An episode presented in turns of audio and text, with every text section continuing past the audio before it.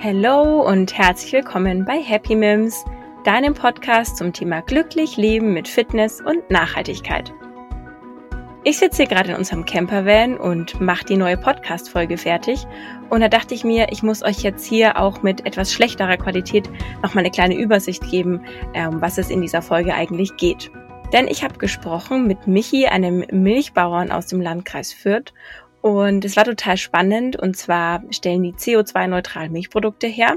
Und ich habe mir gedacht, eigentlich wäre das richtig cool, mal mit einem, ja, mit einem modernen Bauern, der eben auf die Umwelt achten will, zu sprechen und mal ein bisschen reinzuhören, welche Hürden man da hat und ja, was er da alles dafür tut und einfach auch ein bisschen, genau, in dieser Zeit von vegan leben und so weiter, auch mal jemanden, mit jemandem zu sprechen, der quasi versucht, umweltfreundlich tierische Produkte herzustellen. Und ja, ich habe ihm ziemlich kritische Fragen gestellt, zum Beispiel auch, warum er eigentlich Plastik verwendet für seine Produkte, ob es den Tieren auch wirklich gut geht und ja, alles Mögliche. Und er hat mir da ziemlich tough geantwortet, finde ich, und war auch total offen für alles. Er hat ganz viel erzählt. Ich finde, dass es auch mal ein bisschen einen Einblick gibt, dass es eben nicht immer so einfach ist, wenn man versucht, einen Unterschied zu machen und man auch nicht alles perfekt machen kann, weil es eben ja viele Hürden gibt.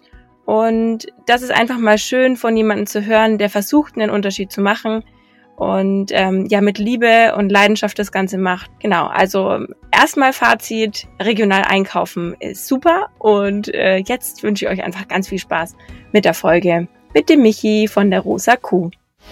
Glücklich leben mit Fitness und Nachhaltigkeit. Happy Mims. Servus Michi. Ja, grüß dich Miriam. also, ähm, jetzt fragt ihr euch, wo hockt die Mimi gerade? Wir sind hier im Landkreis Fürth in Obermichelbach, auf dem Bauernhof sozusagen, bei der Rosa Kuh. Und ja, Michi, jetzt stell, stell, dich doch einfach mal vor. Wer bist du? Was machst du? Also, ich bin der Michi Bauer. Der Name ist Programm. äh, ich bin Schon ein paar Jahre 28. Jetzt sag mal ehrlich, ich kann es auch nicht einschätzen. Wie alt bist du? Ähm, 36. Ich muss selber überlegen. Ah ja, ja. geblieben. Ähm, ich bin Landwirt und ich habe zusammen mit meiner Frau 2015 die Rosa Kuh gegründet und dann ist das alles immer aus so Spinnereien entstanden. Also ähm, wir haben eigentlich erst einen Namen gesucht für unsere Direktvermarktung und Bauers Bauernladen gibt es halt oder Müller, Meier, Huber mhm. Bauernladen oder Hofladen, da, da, da, gibt es halt schon zigmal. Und ähm, das Jahr vorher wurde unsere Tochter geboren und die hat ein Stofftier gehabt. Und das war eben die Rosa. Das war Rosa Hase, ja. Und naja, dann Rosa Kuh. Und dann ging es gleich los, wie schwuler Bauer oder was. Und das war das Erste. Und dann kam die Bildzeitung kurz drauf. Da hat Steffi eine Titelseite bekommen. Also völlig strange eigentlich. Okay. Und seitdem ist es halt die Rosa Kuh. Ach, witzig. Schau mal, darauf bin ich jetzt noch gar nicht gekommen mit dem, äh, mit dem Gay, weil rosa. Okay, stimmt. Könnte man auch interpretieren, ja. Ja, aber es, also, das aber bleibt einfach auch, im Kopf halt, ja. Ja, ist ja gerade witzig, ja. Ja, genau. Ja. Und von dem her, so ist die rosa Kuh geworden und dann ähm, haben wir halt angefangen, ähm, mehrere Automatenstandorte zu betreiben und haben immer gedacht, wir müssen irgendwie irgendwo die Milch an die anderen Standorte hinkriegen. Und letzten Endes ist dann äh, dabei rausgekommen, dass wir eine Molkerei bauen. Äh, dass die die Dimension dann hat, das war vorher nicht so wirklich ähm, am, wie soll ich sagen? Ja, ja das Plan, hat man nicht ja. so am Schirm eigentlich. Ja, ich habe mir das schon gedacht. Ich bin jetzt schon zwei, dreimal hier vorbeigefahren und mir gedacht, boah, das ist die rosa Kuh, schon ja. riesig aus. Naja, von außen. Wir sind immer so, wenn du, wenn du was machst, oder wenn wir was machen, machen wir es gescheit.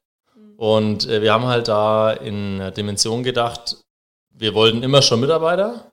Und wenn ein Mitarbeiter bei uns arbeitet, soll er eigentlich einen guten Lohn haben oder so, ne, so einen guten Lohn haben, dass er dann nebenher ähm, noch 450 Euro jobben muss. Kann, mhm. aber nicht muss. Mhm. Und so war dann eigentlich die Größe schon vorgegeben. Ja, ja, klar, das stimmt natürlich. Okay, und ähm, ja, wenn man so ein bisschen recherchiert, ich habe mir natürlich eure Website angeschaut, ich äh, kenne euch einfach aus dem Landkreis, aus der Hofladenbox zum Beispiel auch. Ähm, und dann habe ich eben auf der Website gelesen, ihr seid CO2-neutral und ihr scheint recht naturverbunden. Ähm, ja, vielleicht kannst du da ein bisschen was zu erzählen, wie, wie ihr das umsetzt. Naja, also naturverbunden ist ganz einfach. Naturverbunden ist eigentlich jeder Landwirt. Und ähm, dass wir CO2-neutral sind, ist natürlich einerseits ein bisschen Milchmädchenrechnung, aber andererseits, das muss man natürlich auch einfach darstellen können. Also wir haben äh, Photovoltaikanlagen, wir sparen da im Jahr irgendwo 460 Tonnen ein CO2 und eine Biogasanlage. Und die haben wir vor ein paar Jahren umgebaut, dass wir viel Mist fahren können, also wenig oder weniger nachwachsende Rohstoffe und halt versuchen, Reststoffe zu verarbeiten. Dazu ist eine Biogasanlage eigentlich gedacht. Ne? Mhm. Und ähm, erzeugen daraus Strom, äh, Strom und Wärme und die Wärme und den Strom verarbeiten wir hier in der Molkerei. Und letzten, oder auch in den anderen Betriebszweigen, ja.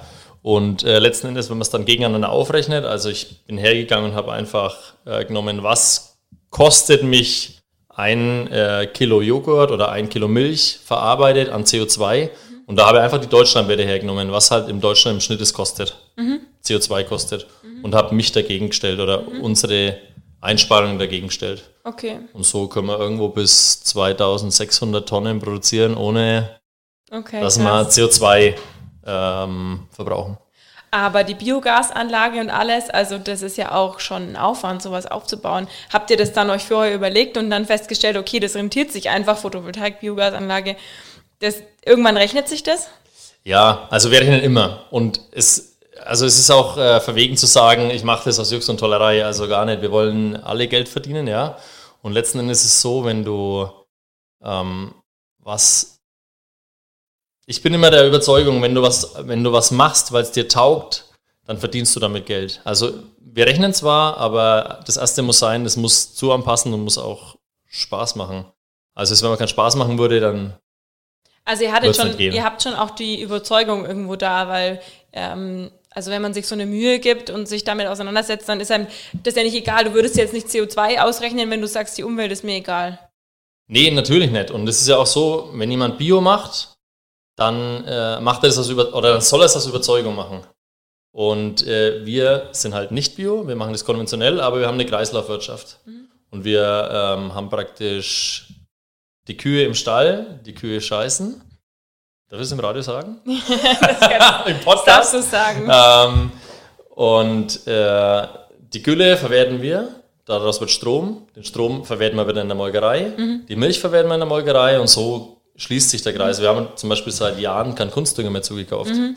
Und das denke ich, man muss nicht immer bio und konventionell gegeneinander aufwägen irgendwo. Mhm. Das findet okay. so alles so sei Berechtigung.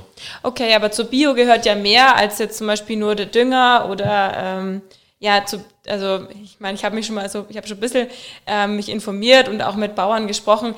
Zu einer Bio-Zertifizierung gehört ja unglaublich viel. War das auch der Grund, warum ihr gesagt habt, nee, wir machen da unser Ding, wir wollen es zwar naturverbunden machen, aber Biozertifizierung ist uns zu anstrengend vielleicht? Oder was, warum seid ihr nicht Bio? Also, warum wir nicht Bio sind, ist ganz einfach, es überzeugt mich nicht. Wir sind in Deutschland ein flächenknappes Land und wir haben eigentlich 83 Millionen Einwohner zu ernähren. Und damit ist der Weg eigentlich vorgegeben. Ich muss trotzdem Masse auf meinen Äckern erzeugen. So ist meine Überzeugung auch. Also ähm, und warum dann letzten Endes nicht Bio? Es überzeugt, also es überzeugt mich halt einfach nicht. Hm. Und dann kann ich dahinter stehen und kann dann das auch nicht verkaufen. Und was ich nicht verkaufen kann, taugt nichts. Also okay. für mich jetzt nicht. Ist aber, also ich spreche da keinem anderen was ab, wenn es überzeugend ist mhm. oder wenn der andere überzeugt. Aber würdest du sagen, ähm, du hast dieselbe Qualität und du schützt die Umwelt genauso wie Bioqualität? Oder gibt es schon noch Punkte, wo du sagst, nee, das können wir nicht erfüllen? Die Frage ist, ob Bioqualität besser ist. Ja, gut, da also, können wir jetzt, glaube ich, nicht. Ja, wir können es, also man kann es nicht direkt vergleichen, meiner Meinung nach. Ähm, ich glaube nicht, dass die Kreislaufwirtschaft in irgendwas Bio nachsteht. Überhaupt mhm. nicht. Also es ist meine reine Überzeugung und von daher, also das kann ich ja gut vertreten. Okay. Gut, das würde jetzt ausufern, ähm, weil ich auch einfach nicht genug Ahnung habe. Ne?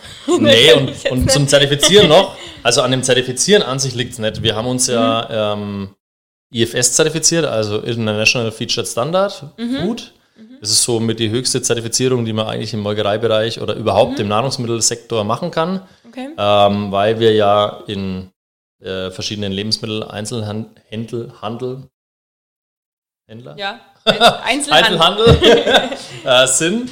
Ähm, und da musst du einfach äh, richtig, richtig gut sein, dass, du's, dass du IFS schaffst. Mhm, und bei uns ist es so, okay. also du brauchst 100% äh, der Punkte, kannst, also 100% kannst du erreichen und 70% brauchst du, um zu bestehen. Und gute Betriebe, die jahrelang zertifizieren, ähm, laufen irgendwo 96, 97 Prozent der Punkte an. Wir sind mit 93,5 Punkte, äh, Prozent eingestiegen, also das ist schon mhm. ähm, gut. ziemlich gut. okay, aber trotzdem, wenn ich jetzt ähm, einkaufen gehe, im Rewe zum Beispiel, gibt es ja dann teilweise eure Produkte schon genau. hier in der Region. Ähm, warum ist jetzt dann die rosa Kuh, Milch, Joghurt, Eis, ähm, was auch immer, besser als die Marke von Ja? Ja, es ist ganz einfach zu sagen. Also wenn du normalerweise, also wir machen jetzt einfach mal, du kaufst einen Tetraback. Ja, zum Beispiel. Der, also normalerweise ist es so, du lieferst deine Milch ab, du bist irgendwo an einer größeren Molkerei angegliedert, dann fährt erstmal die Milch 100 Kilometer in die Molkerei, die verarbeiten das, 100 Kilometer ist so schon, schon nah. knapp. Ja. okay. Ähm, dann fährt die Molkerei, das wenn es fertig ist, ins Zentrallager sagen wir 150 Kilometer, dann fährt das Zentrallager wieder in die einzelnen Rewe-Märkte. Also sagen wir mal 350 Kilometer und bei mir fährt die Milch 50 Kilometer. Also wenn man es jetzt so vom Stall bis darüber sind es 50 Meter und dann nochmal bis in den Markt, wo wir halt sind. Mhm. Also letzten Endes ähm, hast du dadurch viel weniger Verkehr, ähm, weniger CO2-Ausstoß und letzten Endes ähm, kann man sich selbst davon überzeugen, wie die Tiere gehalten werden Mhm. Also es, wir sind ganz, ganz gläsern und du kannst einfach zu unserem Betrieb kommen und es anschauen. Genau, du kannst mal die Kühe, Kühe besuchen kommen. Genau. Ähm, da können wir, also ich schmeiße meine Fragen jetzt einfach komplett durcheinander, so wie es halt gerade passt. Ähm, ja, wie haltet ihr denn eure Kühe? Ich, ich sehe mal auf Instagram, da hockt dann der Hund mit im Stall und ich habe schon das Gefühl, dass, eure, dass ihr eure Kühe lieb habt. Ähm, aber trotzdem, also was ist da der Unterschied? Ähm, haben die mehr Platz oder ja, was ist, wie ist euch das, wie gestaltet ihr das? Also äh, wir haben ähm, vor 45 Jahren oder fast schon 50 Jahren den ersten, eine von der ersten Laufstelle ähm, in Deutschland mitgebaut.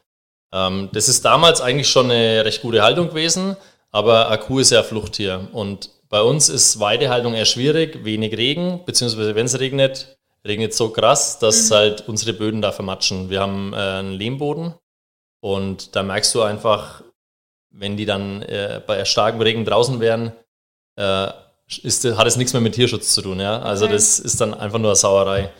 Und äh, letzten Endes ist es so, wir wollten die Weide im Stall haben und irgendwo, ich weiß gar nicht, wie lange die Überlegung da ist, dass wir einen Kompoststall bauen. Oder Kompostierungsstall, wie es eigentlich heißt. Ähm, wir fanden es halt immer geil, wenn so eine Kuh, wenn die Kühe strecksterlängs dort flacken und im Endeffekt wie gefreckt dort liegen, ja, und aus, die können sich halt ausbreiten. Also du mhm. merkst einfach, ähm, wenn die, die sind völlig weg. Das ist geil. Also es ist, ist sau cool anzuschauen und dann ist ein Kuh Fluchttier und normalerweise, wenn ein Fluchttier aufsteht, steht die gerade auf und läuft nach vorne weg. Mhm. Und das kann sie in einem normalen Stall nicht. Und mhm so ist halt äh, eigentlich ähm, für die Kühe, also für uns das Optimum. Mhm. Also dass die im Prinzip genug Platz haben zu laufen, genau. sich hinzulegen, genau. ihr Ding zu machen. Und du merkst auch, dass eine Kuh ein Herdentier ist, mhm. weil die haben zwar viel Platz im Stall und liegen aber auf einem Pulk. Ja. Also es ist immer so. Und wenn eine dann, äh, wenn eine zum Beispiel brünstig ist oder so und mhm. auf der anderen aufreitet, ähm, dann kann sie das auch machen, weil die, die hat überall Grip. Mhm. Also äh, du merkst einfach, die Kühe bewegen sich viel sicherer. Mhm. Wie die aus dem alten Stall in den neuen gezogen sind, hast du richtig mal gemerkt, dass die erstmal den Grip kennenlernen mhm. und da richtig abgehen. Ihr müsstet jetzt mal sehen, wie der Michi gerade hier strahlt und sich freut. Ja, es ist so. Also es macht ja auch Spaß. Ich weiß nicht, ihr müsst auch mal, müsst mal auf Facebook äh, gucken, da haben wir den Einzug im Stall gefilmt. Ja, die mhm. gehen da Echt und süß. Feuer. Also. Ja, sau süß.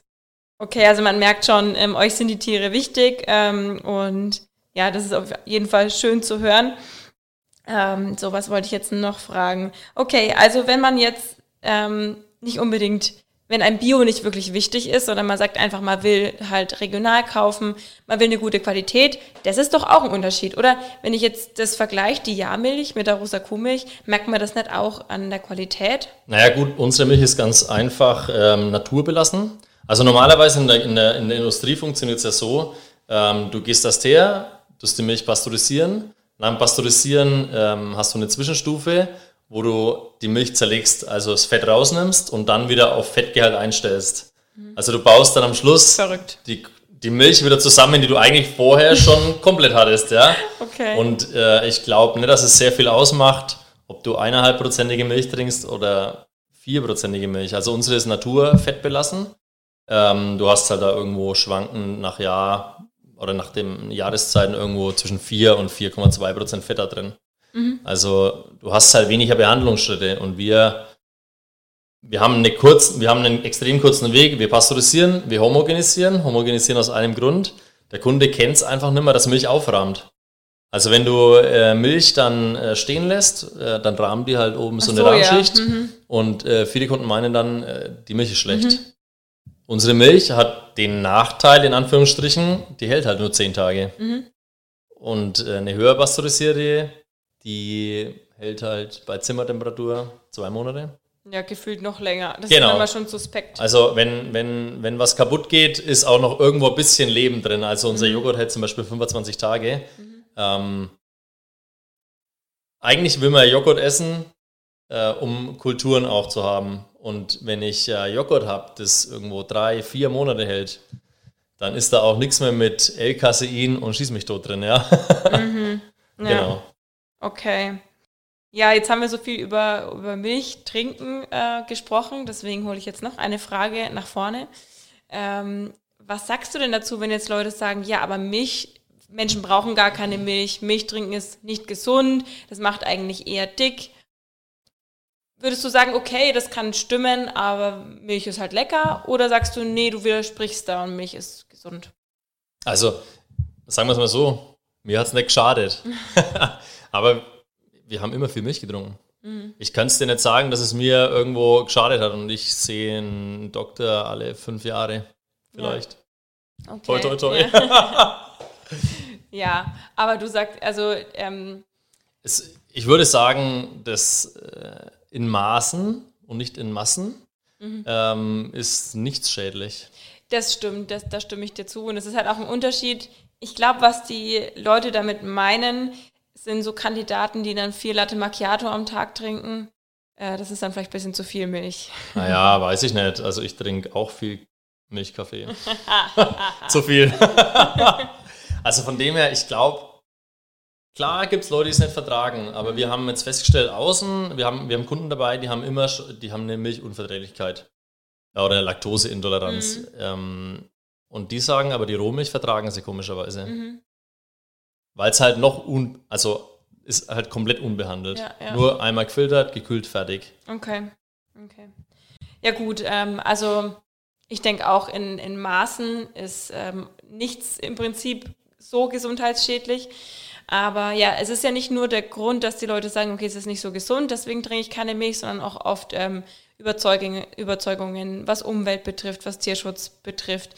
Ähm, und deswegen wird ja oft von Umweltaktivisten und Ökos dazu aufgerufen, man soll Pflanzenmilch trinken.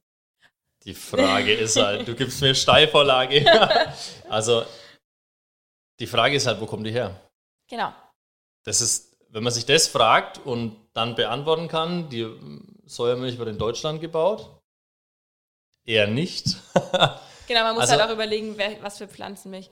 Aber genau. es gibt ja, also es gibt ja klare Studien und ähm, Auflistungen.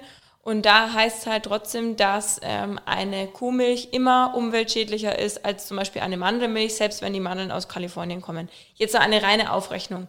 Aber ich glaube auch nicht, dass sie dann ähm, die können ja jetzt auch nicht differenzieren, ist die Milch äh, aus Obermichelbach und ich wohne im Landkreis Fürth und ich kaufe die regionale Milch, sondern es wird vielleicht die, es wird vielleicht die herkömmliche Milchproduktion damit gemeint, die ja oftmals auch Soja aus Brasilien ähm, bin, also füttert an die Kühe und damit dann auch wiederum die Rodung von Regenwäldern unterstützt. Also ich glaube, da hängt mehr dran, oder?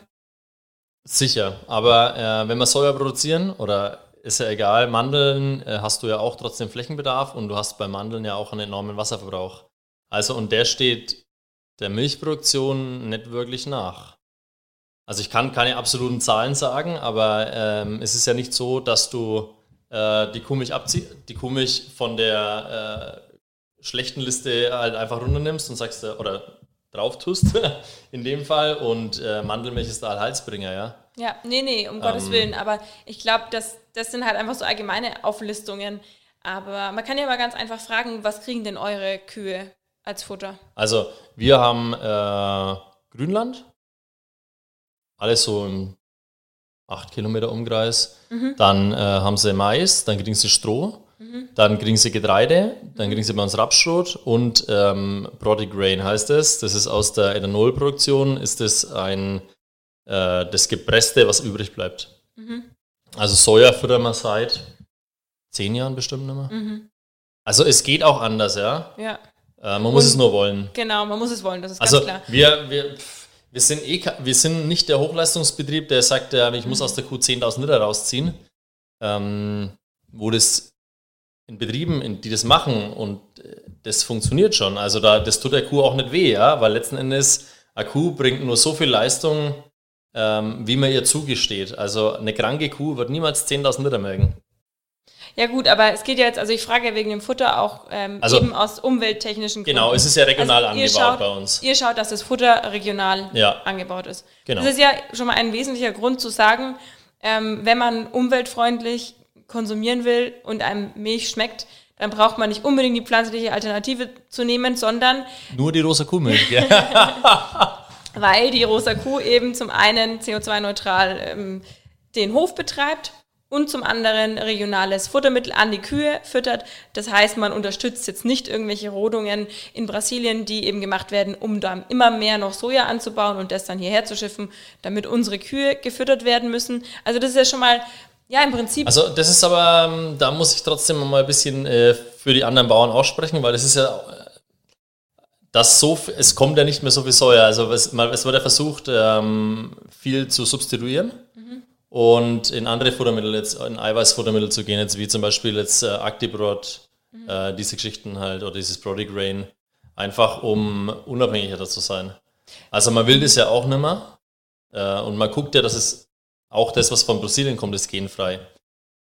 Wie auch immer man das ja, aber, aber es zertifiziert, ist, ja. Ja, aber es ist halt einfach Fakt, dadurch, dass wir Europäer so viel Fleisch, sei es jetzt nicht nur Milch, sondern auch Fleisch konsumieren, brauchen wir die Futtermittel und es ist einfach so, dass das dann auch aus Südamerika kommt, nicht nur aus Brasilien. Kommt definitiv, ja. ja. Und ähm, ja, und das ist halt einfach der Grund, warum viele sagen, äh, ernährt euch vegan für die Umwelt. Aber das ist halt, glaube ich, auch ein bisschen zu einfach gesagt, weil würde man gewisse Lebensmittel reduzieren und zum Beispiel einmal die Woche Fleisch essen oder zweimal die Woche und auf jeden Fall regional kaufen oder seine Milch, sein Joghurt regional kaufen und eben so Betriebe wie euch unterstützen, die da in fast allen Punkten oder in allen Punkten drauf achten, dann ist es ja fast genauso gut wie vegan zu sein. Außer man macht es aus Tierschutzgründen und, Gründen und sagt, man will überhaupt keine Milch von einer Kuh. Weil das ist jetzt der nächste Punkt. Die Veganer sagen ja dann auch, ähm, ihr nehmt dann die, die Kälber von der Kuh weg. Ich habe jetzt auch vorhin gesehen, äh, die Kälber sind hier vorne in so, so einem kleinen Stall. Genau. Das, das läuft ja so und ähm, ich glaube, das sind einfach, ja, Tier, also die Tierschützer, die finden es einfach prinzipiell falsch, Milch von einer Kuh zu nehmen, die im Prinzip nicht für Menschen gedacht ist. Oder ja, das ist halt eine Glaubensfrage. Mhm. Und das wegzudiskutieren, also da muss halt jeder nach seiner Fasson irgendwo mhm. das betreiben. Ja. Warum, also die Frage ist ja immer, warum kommen jetzt die Kälber äh, von der Kuh weg? Mhm. Ähm, das stellt nur jemand, der noch nie mit einer Kuh gearbeitet hat. Das ist wirklich so, weil letzten Endes ähm, die bauen eine Bindung auf. Am Anfang ist es einfach nicht so schlimm. Dann nimmt man das Kalb weg. Man kann mit der Kuh arbeiten und wir arbeiten eben mit Kühen. Und äh, die Gefahr, also ich habe zwei gebrochene Rippen gehabt, äh, die ist einfach da. Also Kühe können aggressiv werden. Das ist ja nicht so, also eine Kuh hat äh, zu viel Zeit und zu viel Kraft. das sind die zwei Sachen, die Kühe haben. Und äh, gegen eine Dreivierteltonne machst du mal gar nichts. Mhm. Und ähm, letzten Endes ist es, äh, die, die Kälber sind dann äh, vier Wochen in den Einzeliglus. Und es hat äh, den Grund, äh, wenn, wenn am Anfang sind die, äh, sind die Kälber anfällig gegen Krankheiten. Und äh, da schaut man halt, dass man es, äh, die kriegen am Anfang die Muttermilch, die ersten sechs Tage, dann hast du, äh, dann hast du die ganzen Immunstoffe drinnen und danach kommen die in die Gruppen, die Kälber. Mhm. Und dann ist das relativ stressbefreit. Also die kommen zurück zu den Kühen dann wieder nee. in den Stall. Nee. In Gruppen. Was in Gruppen heißt in Kälbergruppen. Dann sind mhm. die äh, so fünf bis sechs gleichaltrige Kälber noch mit dabei. Okay. Und genau. haben die dann ihren eigenen Stallbereich oder wie? Die haben einen eigenen Stallbereich, genau. Okay. Und dann bleiben die Kälber auch bei euch oder werden die dann auch teilweise geschlachtet? Also wir haben ja nur äh, Kühe mhm. und äh, männliche Kälber gehen dann äh, zur, zur Aufzucht betrieben mhm. und werden dann da geschlachtet irgendwann. Mhm. Aber das ist ähm, völlig legitim. Also wir wollen ja Fleisch essen. Mhm. Also ja, es, dann muss halt auch äh, ein Lebewesen sterben. Letzten Endes ist es so, solange man, das ist meine volle Überzeugung, solange man das, das, äh, das Tier, solange es auf dem Betrieb ist und du respektvoll mit dem umgehst, ist es in Ordnung. Also dann kann er auch Fleisch essen. Ja. Also Respekt ist auf jeden Fall eine, ein ganz großes Thema. Und ähm, ich glaube, das ist ja auch so das Wesentliche, warum Leute dann aufhören, Fleisch zu essen oder auch äh, Milchprodukte zu konsumieren, dass man eben protestieren will gegen die Massentierhaltung und gegen so viel, was falsch läuft. Ähm, damit wendet man sich halt an das große Ganze. Ne? Ja, das aber das ist, das ist natürlich ganz einfach. Ne? Ja, genau. Also ja. man muss immer überlegen, äh, wenn ich heute einen Stall für 600 Kühe hinbaue, die Ställe sind mega. Ohne Witz. Da geht es den Tieren so gut. Und was ist Massentierhaltung? Also ich frage, die Frage ist, äh, ist es schlimm, wenn 200 Kühe aufeinander stehen? Also aufeinander stehen jetzt überspitzt gesagt, aber an einem Standort stehen. Ist es nicht genauso schlimm, wenn 10 Kühe in Anbindehaltung den ganzen Tag nicht durch die Gegend laufen können? Mhm. Ich glaube, da macht man sich das ganz einfach. Also ähm, das ist ein schwieriges Thema. Mhm. Also Massentierhaltung was, was ist Masse? Mhm. Also wir haben oft Kunden, äh, die, die sagen, 60 Kühe, das ist ja, das ist ja Massentierhaltung. Mhm. Aber dann sehen sie den Stall und sagen, oh, ja, okay, so, so ist, also das ist ja, mhm. das kann man ja angenehm anschauen. Ja. Ähm, die nee, Frage also, ist immer noch, mhm. der Kunde entscheidet am Schluss an der Ladenkasse. Mhm. Und da wird leider viel Fleisch gekauft. Ja. Und, ähm, und können wir ja trotz, also ich weiß nicht, ob es viel, zu viel abschweift, aber wir, alle haben sich jetzt beklagt, der Tönnies, der ist so mhm. schlimm. Der Typ hat niemals so groß, hätte niemals so groß aufgebaut, wenn nicht alle nach billigem Fleisch rufen. Und ja. wenn sie es wenn sie es verkauft hätten, das Fleisch, weil. Definitiv, aber schau mal genau damit, das wollte ich vorhin sagen, dass Leute dann protestieren, weil sie das so aufregt und dann halt sagen, okay, dann kaufe ich gar kein Fleisch mehr, um ein Zeichen zu setzen. Das ist ja im Prinzip dann der Grund, warum Leute sagen, okay, ich werde jetzt vegan oder gut, ich bin Vegetarier zum Beispiel ähm, aus Überzeugung und ähm, weil ich mich schon seit Kind an vor Fleisch ekel. Ähm, aber im Prinzip will man ja irgendwie damit sagen, ich finde das und das nicht gut.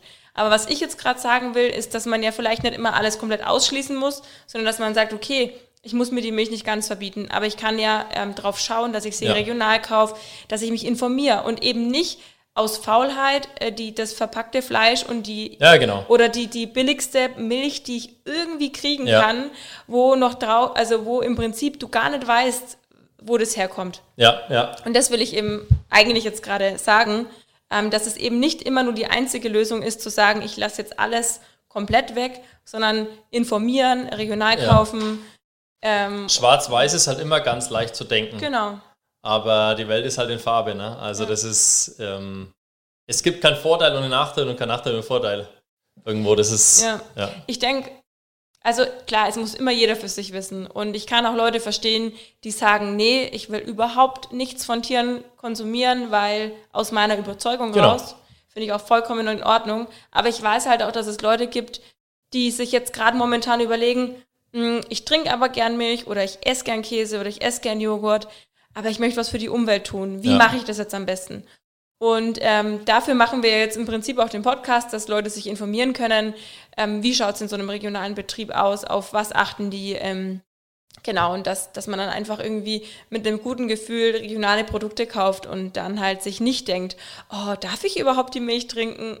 Das ist ganz einfach zu beantworten. Also ich kann alle Zuhörer da eigentlich einladen, herzukommen und sich, äh, sich das anzuschauen. Also ja. Das ist die einfachste Art der Überzeugung. Und wenn es dann einem nicht taugt, dann ist es halt so. Also dann, dann kann ich es auch nicht ändern, ja. Ja. Aber ich schaue schon, dass man da ähm, möglichst Gläser nach außen, das zeigt, was man macht. Und das kann man ja auch, man muss ja nicht verstecken. Ja, auf jeden Fall. Und ähm, denkst du, es wäre umsetzbar, dass das einfach noch viel mehr Betriebe in Deutschland so machen wie ihr? Oder ist es einfach logistisch gar nicht möglich, um alles so mit dieser ganzen Milch und Käse und so zu versorgen, wie es eben gefordert wird von den Konsumenten? Also da braucht es schon viele, die, die einen an der Klatsche haben, wie wir wahrscheinlich.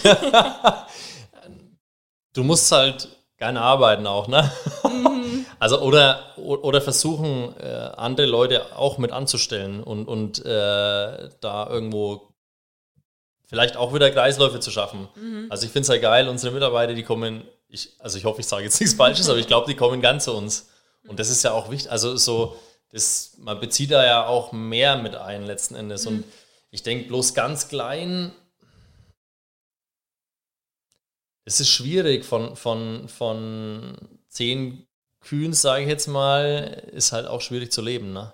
Nee, nee, ich meine, Also, das- ja, aber dieses Klein, also eine mehr- gewisse Größe Ja. braucht man irgendwo immer. Aber dass mehr Leute das eben so sinnvoll machen, wie ihr das macht. Also da weiterdenken und das mit der Kreislaufwirtschaft und ähm, den trotzdem auf die, auf die Haltung der Tiere schauen und ähm, regional vermarkten wollen. Aber also das wird ja ganz viel gemacht. Was halt schwierig ist, ähm, so Anbind Thema Anbindehaltung, äh, schau, wenn man mal in den Magst du es mal ganz kurz erklären, Anbindehaltung, damit Anbindehaltung ist es so, das ist eine Haltungsform äh, aus die frühere Haltungsform. Mhm. Äh, letzten Endes stehen ja die Kühe äh, immer angebunden, haben Fressgitter, können, äh, können fressen, können Mhm. sich hinlegen und werden auch am Platz gemolken.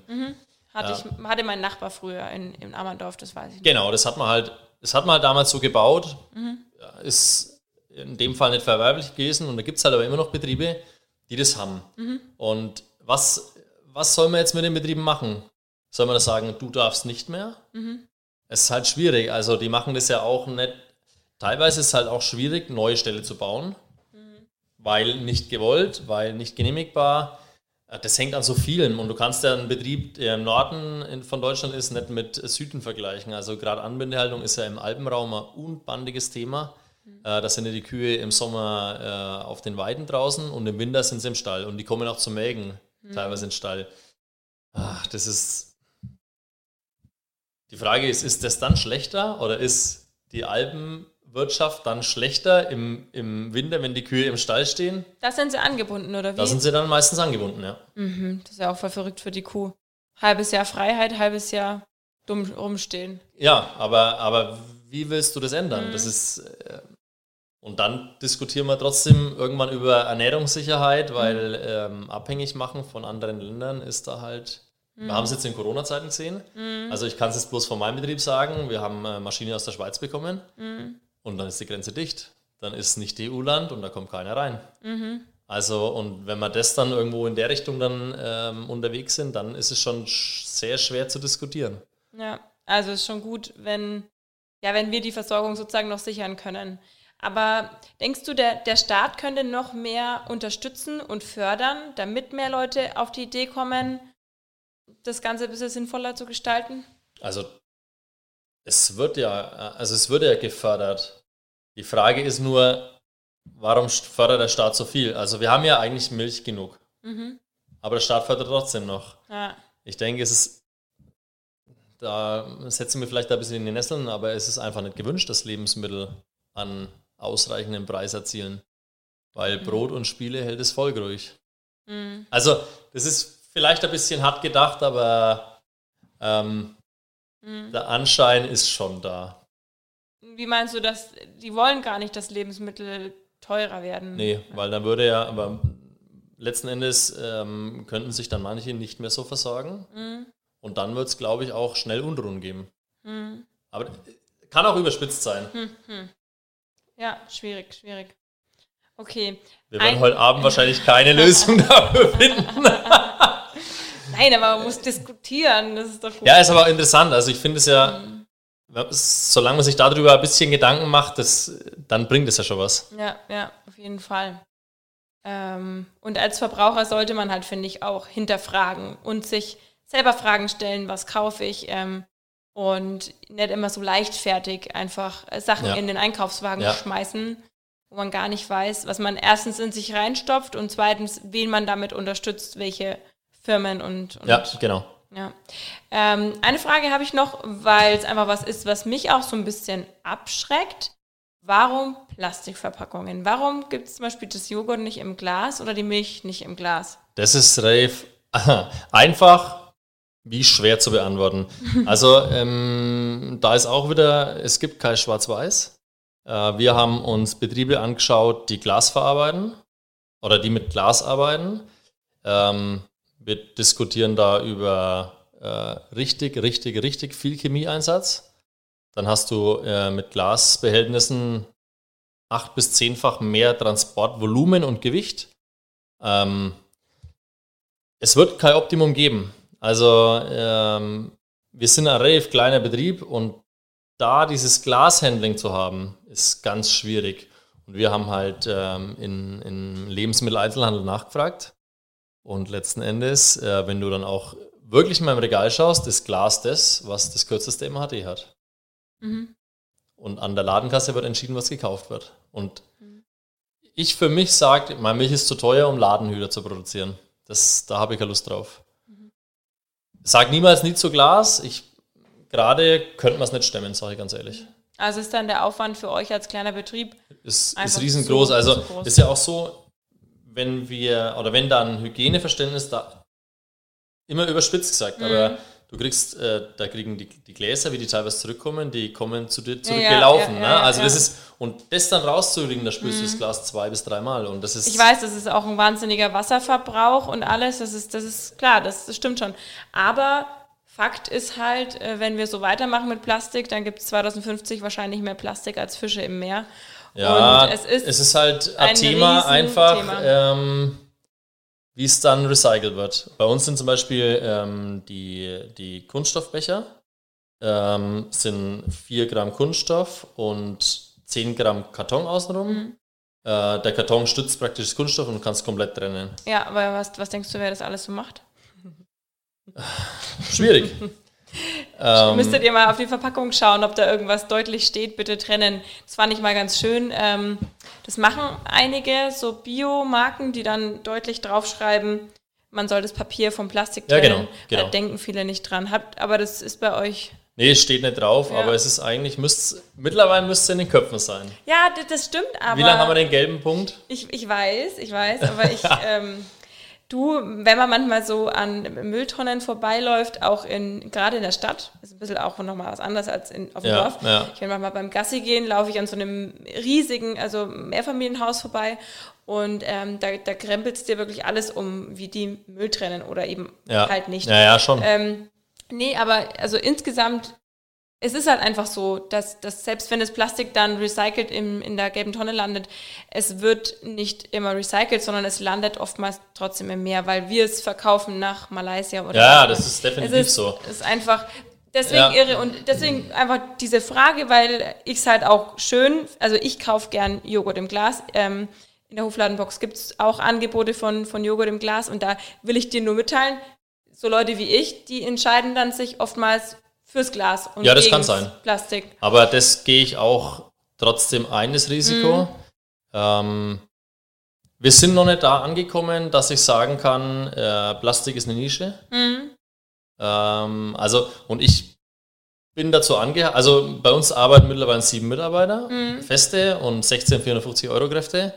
Äh, wenn ich Ladenhüter produziere, und es ist ja trotzdem so, dass das dann passieren wird, Mhm. Ähm, kann ich es auch nicht bezahlen. Also Mhm. ich muss auch irgendwo Geld verdienen und das ist äh, ganz, also nicht unberechtigtes Thema. Ja, ja, dann klar, das, das Also- verstehe ich schon. Ähm, das soll jetzt auch immer gar nicht alles so. Ja, ja, also Ernst gemeinte- ich, ich tue mich ne? als ganz kleiner schwer, äh, die ganze Warenwirtschaft in Deutschland umzukrempeln. Ja. Ich glaube halt nur, man muss sich trotzdem überlegen, wer ist die Zielgruppe? Und die Zielgruppe bei einem regionalen Produkt, das sich als CO2-neutral, also verkauft, betitelt, Ja. äh, deine Zielgruppe sind ja doch auch schon mit Ökos. Natürlich auch insgesamt Leute, die regional einkaufen wollen, die ein gutes Produkt wollen. Aber du. Also meine Zielgruppe sind erstmal die, die ein geiles Produkt wollen. Ja, aber die, das sind auch, ja, also, Also, du weißt, was ich meine. Ja, ich weiß, was du meinst. Ja, ja. Also, ja, schon. Äh, Fakt ist, also, man muss sich ganz einfach, wir haben, wir haben viele Molkereien angeschaut. Hm, Und du siehst, welchen, welche Molkereien laufen und welche nicht. hm. Mehr kann ich dazu eigentlich gar nicht sagen. Hm, okay, okay. Es ist, ähm, es wird definitiv an der Ladenkasse entschieden und ich kann nichts gegen den Markt produzieren. Hm, Also, so, wenn der Markt irgendwann umschwingt, sind wir die Letzten, die sagen, wir machen kein Glas. Aber du hast in der Molkerei einfach, wir haben ja auch keine so, wenn man Glas dann äh, hat, du hast ja, es wird mit Wasserstoffperoxid nochmal bedampft und lauter so Scherze halt. Das kannst du als Kleiner nicht. hm, Also die Anlage, so eine, so eine äh, Bedampfungsanlage, das geht in die Hunderttausende. hm, Und das ist halt schwierig dann einfach. mhm. Ja, also ich verstehe das, aber das ist auch einfach wichtig, dass jetzt das mal Leute hören, warum Ja, das so ist. ja, ne? ja. Weil ähm, sonst würde man sich denken, warum machen die jetzt alles in Plastik? Jetzt, jetzt Also kann ich bin um Gottes Willen kein Verfechter von Plastik. Also ja. Mhm. man muss schon schauen, dass es reduziert. Aber äh, Milch hast du so ein hochsensibles Produkt. Ne? Mhm. Wir haben zum Beispiel das Eis ist Papierbecher. Aber du hast auch eine Beschichtung drauf. Ja, das ist Du, du kriegst eigentlich nicht. Also ja, aber du kriegst es nicht anders. Mhm. Also wie willst du es dann produzieren? Ja. Das, also es, wir, wir, kriegen dann, wir kriegen dann ganz, ganz viele Nachrichten. Ja, spült halt euer Glas einfach mit Heißwasser aus. ja, okay, so einfach ist es nicht. Ja, genau, genau. das Ja, ist, ja. ja, ja, Ja, aber schau mal, deswegen ist doch gut, dass wir hier drüber Genau, reden. genau. Dann, dann hören die Leute auch, ähm, ja, aber es ist. Also man macht sich ja Gedanken darüber. Ja, es ist ja nicht so, dass man Genau. sagt, ja, machen Ja. wir Plastik fertig. Genau. Und Also- de, genau das, das wusste ich ja, das hat mir der Michael ja schon erzählt, dass es eine bewusste Entscheidung von euch Ja, war. ja. Und ich wollte es einfach nochmal hören, ähm, warum, was steckt dahinter. Äh, weil es ist halt mal immer nicht so einfach. Ihr, müsst, ihr müsst euch das ja ganz gut überlegen. Und ähm, ja, es steckt immer so viel dahinter. Also du, du hast ja jetzt, wenn du, wenn du, wenn du jetzt nochmal das, äh, den Glasjoghurt nimmst, du hast ja trotzdem Material, was du wegwäscht und es ist dann einfach nur weg. Hm. Der ganze Kleber, die Papierummantelung kommt auch jedes Mal neu drauf, die Deckel werden jedes Mal weggeschmissen. Ja, aber ich glaube, das ist schon nochmal. Also, ja, also das Papier, was da außen rum ist, ist ungefähr genauso schwer wie mein Papier. Also wir haben das ja schon abgezogen und gewogen. Ja. Also Okay. Ja, klar. Es ist aber, Plastik ist ein Riesenproblem. Eigentlich wäre es besser für dich, für, für, für vieles, wenn man eine Alternative vom Kun für Kunststoff finden würde, eine biologisch abbaubare Alternative. Gibt es ja in vielen Bereichen schon, aber anscheinend ist es ja für euch noch nicht anwendbar, weil, ähm, was ist zum Beispiel ein Beispiel? Meine Kosmetik, ähm, die ich zum Beispiel benutze, teilweise, ähm, das ist biologisch abbaubares Plastik, ich glaube aus Zuckerrohr oder so machen die das. Ähm, das heißt, es würde, würde sich wenigstens auflösen, wenn es dann im Meer landet. Genau. Aber sowas gibt es für euch ja scheinbar noch nicht. Es Oder ist, ist, es am, ist es am Start. Also es ist zum Beispiel auch, äh, man guckt ja, dass man immer mehr aus Maissteige macht. Oder was Maisstärke, glaube Genau. ich. Ähm, aber das ist gerade, Joghurt ist halt so hochsensibel. Also Mhm. du hast ja, du guckst ja, dass das, dass du eigentlich die Becher auch nur am Rand anfasst, dass du ja keine, auch wenn du Hände zwischendesinfiziert hast, alles, Mhm. dass du da ja nichts reinkriegst, weil du hast ja trotzdem lebende Kulturen. Mhm. Und ähm, wenn du da irgendwo Reststoffe hast oder jetzt, also du kannst es ja nicht kontrollieren und du willst ja trotzdem ein gutes Produkt im Markt haben. Mhm. Also es sind so viele Kleinigkeiten, die da außenrum noch schweben und die du eigentlich nicht beeinflussen kannst. Mhm. Und wir sind in diesem Markt ein so kleines Rädchen, das kannst du dir nicht vorstellen. Also wir haben immer gesagt, wir kaufen Mindestmengen ein. Ja. Und dann kaufst du 100.000 Becher ein und denkst, oh Gott, 100.000 Becher, Okay. wann, wann füllst du die? Und dann sagen die so, ach, wir produzieren im Jahr 4 Milliarden Becher. Und Ja, ja, ja. 4 Milliarden Becher, das sind, und das ist nur eine Firma. Mhm, Wer, wer isst so viel Joghurt oder so viel? Ja. Ja, irre. Da steckt so, so viel dahinter. Ah, ja. Ja, und du, irgendwann musst du Entscheidungen treffen und das ist, und du musst so viele Entscheidungen treffen. Also du sagst, du baust eine Molkerei, Mhm. die Entscheidung ist gefallen und dann, Dann geht's ab. dann geht's, dann hast du nur noch, was machen wir da, wie machen wir das, wie machen wir das? Ja, ja. Ja, haben sie schon gedacht, wie viel, wie hoch ist die Rückflusstemperatur von dem Wasser? Dann sag ich, das weiß ich doch nicht. Wo soll ich sowas wissen? Oh Gott. Und, und das, ja, wir machen einfach mal. Und dann sage ich, ja klar, macht mal. Ich kann immer nur so, du konntest nur immer so Rahmendaten stecken und dann wurde irgendwas. Ja, und das ist draus geworden letzten Endes, ja. Oh, irre. Ja, manchmal fragt man sich, was aus den Zeiten wurde, wo es halt einfach noch kein Plastik gab. Beziehungsweise, wie ging das damals? Ganz ehrlich, meine Generation, ähm, ich weiß noch, wir haben halt drüber gesprochen mit von meiner besten Freundin, die Mama, wo wir dann gesagt haben, ja, aber Hilde, wie war denn das früher? Wie gab's da, gab's dann kein Plastik oder wie? Ja, nee, da gab's halt nur das, was bei uns am Hof gewachsen ist und was wir halt rundherum eingekauft haben. Genau. Und was, was ich halt so schlimm finde, ist, dass die Sensorik, dass einem die Sensorik aberzogen wird. Also steht ja überall das MHD drauf. Aber Ist mindestens. Ich hab Augen. Ja, ja. ich habe eine Nase und ich habe einen Geschmackssinn. Also Ja. es ist halt so, davor hat man halt unverpackt gekauft, dann haben die Lebensmittel vielleicht drei, vier Tage gehalten. Mhm. War ja auch in Ordnung. Irgendwo ist die Zeit halt viel schnelllebiger und das schwingt halt alles so mit. Es muss überall alles immer verfügbar sein. ja. Und in Massen. Also, Und in Massen. Das ist Und wenn Wahnsinn. einmal was nicht, also ich sage immer, die Supermärkte sind immer so ultra verteufelt, die schlimmen Supermärkte Mhm. und, aber wenn man mal anschaut, die haben 2500, 3000, 4000 Produkte, fast immer alles da und dann fehlt ein Ding, ja. Und dann sagt, ja, warum habt ihr jetzt das nicht da? Weißt du, das ist, Ja, das ist auch so, ist einfach halt, ne? genau, aber es ist auch wieder so rum, dass sich die natürlich auch uns anpassen. Also das heißt, so wie wir uns verhalten, Ja.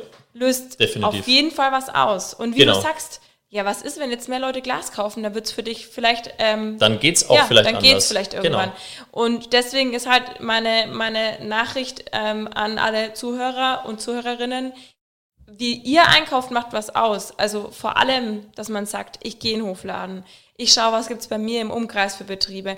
Oftmals auch, ich war in Obermichelbach auf dem Regionalmarkt letztens, Ja, genau.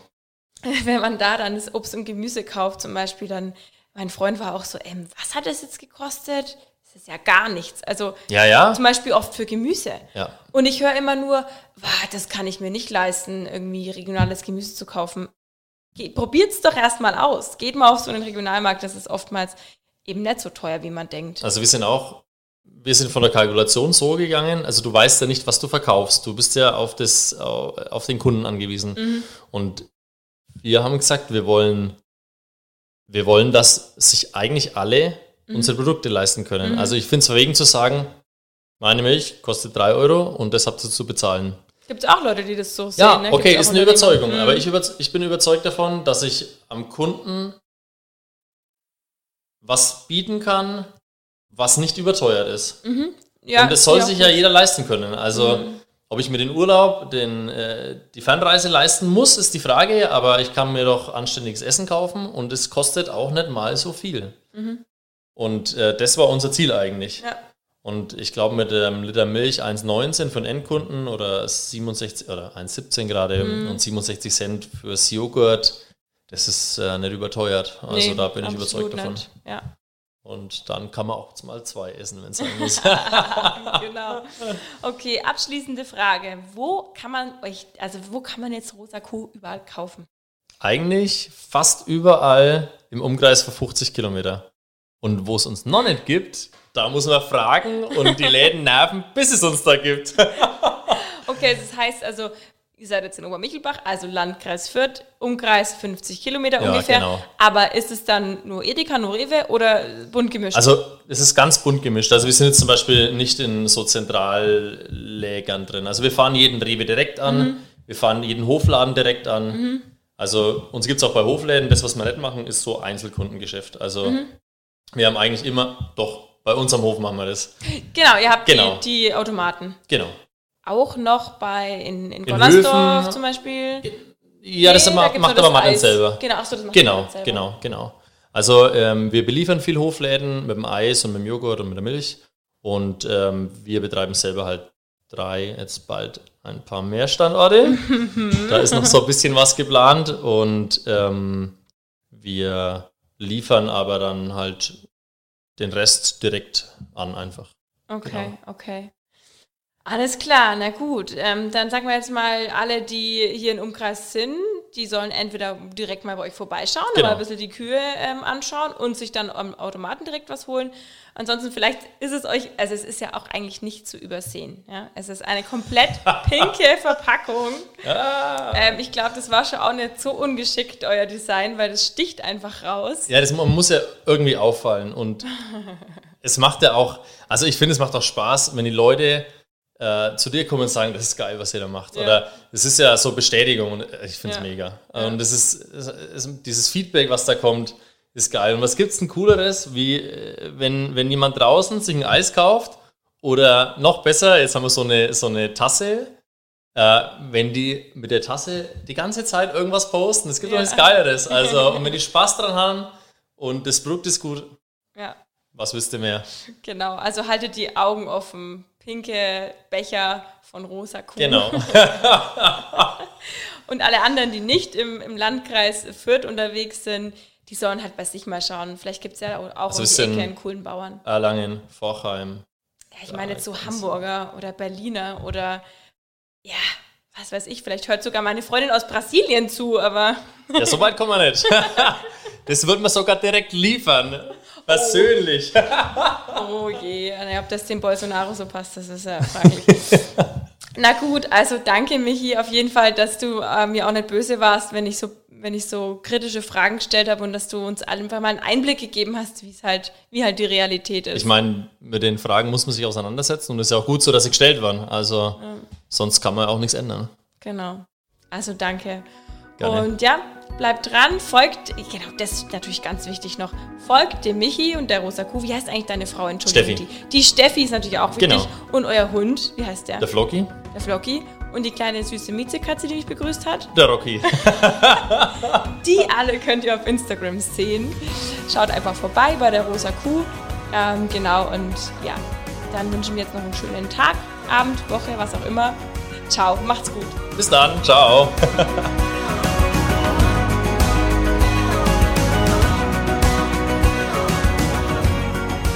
Alle Podcasts jetzt auf podyou.de, deine neue Podcast-Plattform. Podyou.